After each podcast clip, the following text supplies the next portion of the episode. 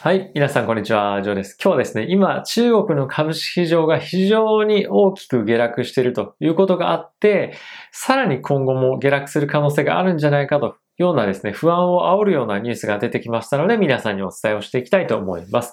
皆さん、中国株、投資されていますでしょうか？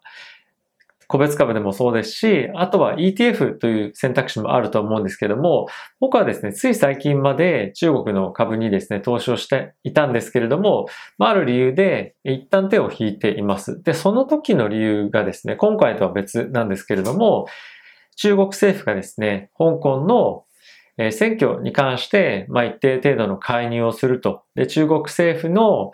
えー、なんていうんですかね、まあ言うことを聞きやすいじゃないですけども、まあ中国政府の意向とあったような政治家を選べるように、まあ、していくというような動きをですね、今後していくというようなニュースが出ていたので、まあそういったことをもしするようであれば、ヨーロッパの方でもそうですし、イギリスからもそうですし、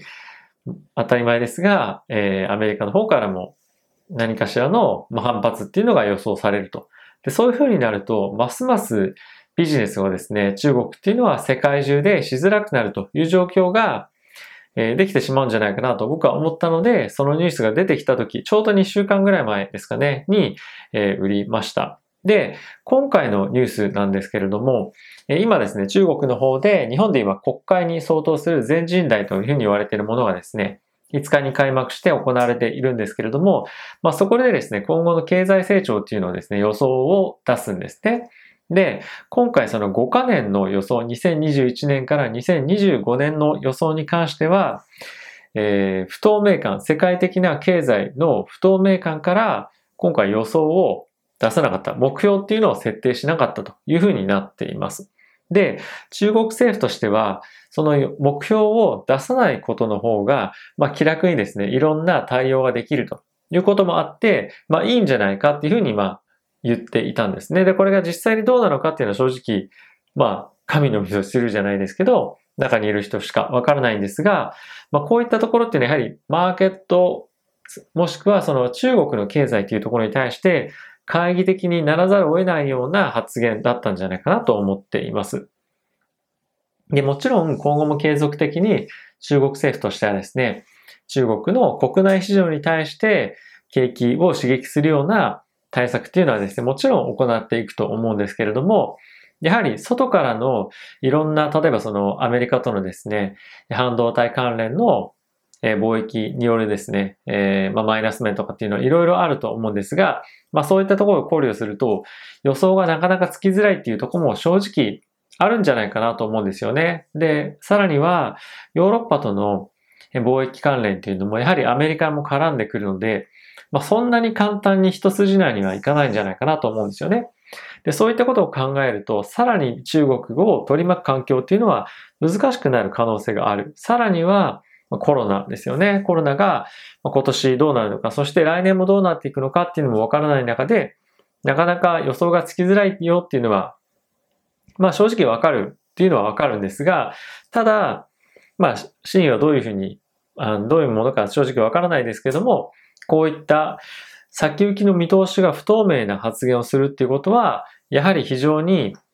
マーケットですね、マーケットの不安感を煽るような、え、文脈だったんじゃないかなと、え、個人的には思っています。やはりですね、中国に関しては、まあ、今年ですね、非常にいい年になるんじゃないかっていうふうに、まあ、僕も含めて皆さんも思っていたかもしれませんが、やはりこういったところの発言とかを見ると、各国、世界各国との貿易のもしくは政治的な摩擦っていうのが非常に中国の経済にも大きなインパクトを与える可能性がまだまださらにあるんじゃないかなっていうように思えてきました。なので、今、えー、もしですね、中国に対して投資検討されている方がいれば、こういったニュースも、えー、鑑みてですね、判断するべきなんじゃないかなと僕はちょっと今は、えー、思っています。もちろん、継続的な成長っていうのは見込めるとは思いますし、あとはですね、中国の国内だけでも非常に強い需要もあるので、ビジネス、まあ、どれを選ぶか、どのセクターを選ぶかにもよると思うんですが、非常に底堅い推移っていうのはするんじゃないかなと思っています。なので、どういったセクターに、えー、投資するかっていうのも、まあ、よると思いますし、まあ、あとはそれぞれ得意不得意な、まあ、こういった分野であれば、例えば不動産という分野であれば、まあ、私知ってますよとかっていう人もいると思うので、えー、まあ、そこはですね、いろいろ判断するべきところがあるんじゃないかなと思うんですが、まあ、少しね、慎重になってもいいタイミングなんじゃないかなと思っています。まあ、この慎重になってもいいっていうのは、アメリカの今の状況もそうなので、やはり株式市場にとっては、今なかなか積極的に投資側に回れるような、えー、試合じゃないかなと思いながらも、まあ、別の動画でも伝えてみるんですけども、まあ、アメリカに関してはちょっと反転するタイミングなんじゃないかなとは思ってるので、まあいいなとは思っていながらも、中国に関してはこういうニュースっていうのは少し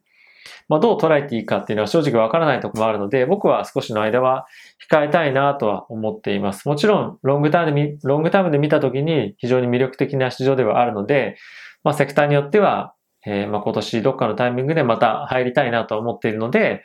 えー、まあ一旦様子見というような状況かなと思っています。もし皆さんもですね、こういった情報をどう思われるかとか、こういった側面あるんですよとか、もしくはですね、中国に詳しい方いたら、えー、ぜひコメントで教えていただけると大変助かります。え、こういったことを通じてですね、情報共有っていうのもできていけたらなと、まあコメント欄を使って別の方とですね、交流していただくのもいいのかなと思うので、えー、ぜひ、え、一緒に、まあそういった場にしていければなと思っています。